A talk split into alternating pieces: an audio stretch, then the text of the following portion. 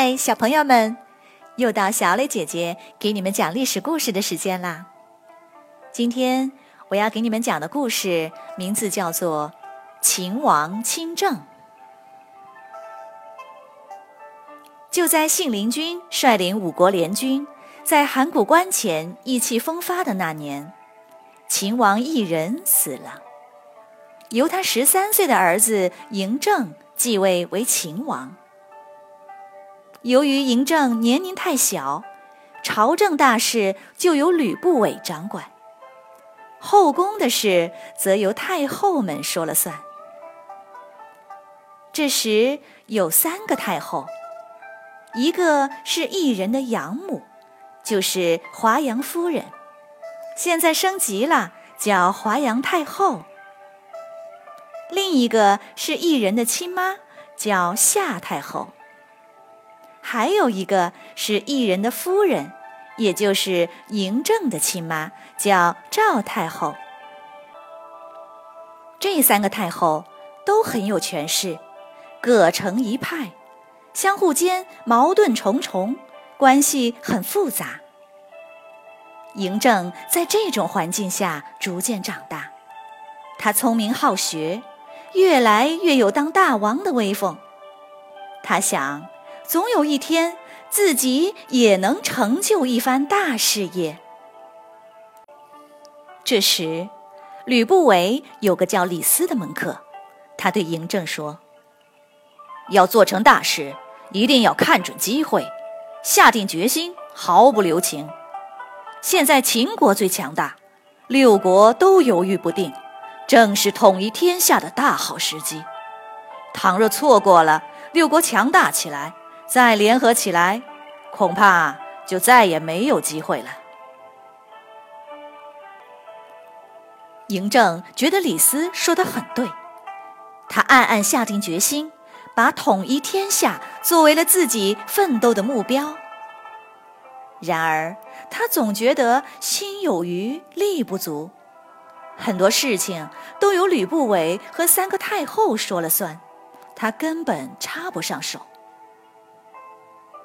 到他二十岁那年，夏太后死了，夏太后的孙子，也就是嬴政的异母弟弟，被派去进攻赵国，竟然投靠敌人叛变了。嬴政立刻派兵镇压，把弟弟杀死，所有士兵也全部斩首，平定了叛变。在这次平定叛变中，有个叫嫪毐的立了大功。被封为长信侯。嫪毐是吕不韦推荐给赵太后的，赵太后非常喜欢，把宫里大大小小的事都交给他。后来他们两个搬出去住在了雍地，还生了两个儿子。这种事风言风语，秦王多少也有些耳闻。嫪毐很担心嬴政对他不利。跟赵太后商量，我们是不是应该想办法杀掉嬴政，立我们的儿子为王呢？这才是长久之计呀。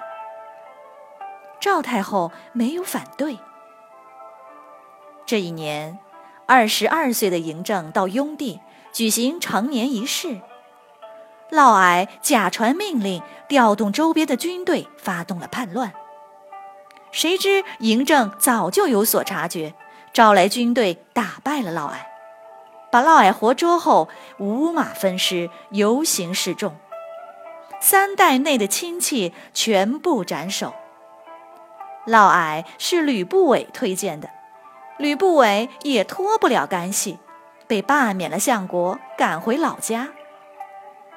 接连发生两次叛乱，嬴政认为。有一大半的原因是从各国来的门客搬弄是非、挑拨离间导致的。一个外国人怎么会对秦国卖力呢？于是他下命令全国搜查，要把这些外国人都赶出去。来自楚国的李斯也在被驱赶的行列，他赶紧给嬴政写信说：“秦国的大功臣里，百里奚。”商鞅、张仪、范雎等等，哪一个不是外国人呢？你吃的、穿的、用的，又有多少是外国的呢？为什么能用外国的东西，却不用外国的人才呢？这哪里是做大事的办法？大海不会拒绝一条小溪流，才会那么深那么广。外国人也有很多愿意给秦国效力的呀。你把这些人都赶走了，让他们去为别国效力，这相当于把武器送给了敌人呐。这样下去，秦国就危险了。嬴政一听就明白了，立刻收回了逐客令。两年后，嬴政把吕不韦流放到蜀地，吕不韦被逼得喝毒酒自杀了。过了五年，秦国灭掉韩国，华阳太后死了。再过两年，秦军打败赵国，嬴政耀武扬威地进入邯郸城。这一年，赵太后也死了。没有了吕不韦，也没有了三个太后，所有权力都集中到了嬴政一个人手里。他充满了信心。现在，他的目标就只有一个，就是统一天下。好了，小朋友们，今天的故事讲完了。你来说一说，你会像嬴政一样，把统一天下作为你的奋斗目标吗？为什么呢？好，欢迎你们进入公众号，用语音来回答。小朋友们，那我们下一个故事再会。